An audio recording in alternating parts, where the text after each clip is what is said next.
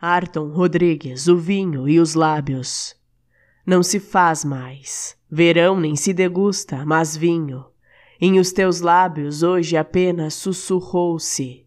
Em si os cinco sentidos que o vinho fez ser, sentido, aos teus lábios, ao serem tocados, ardentemente foi inserido o poder do ser, sentido, no beijo molhado e sussurrado dos lábios molhado, de gotas de vinho tão velho, já no passado, que te fez renascer o sentido.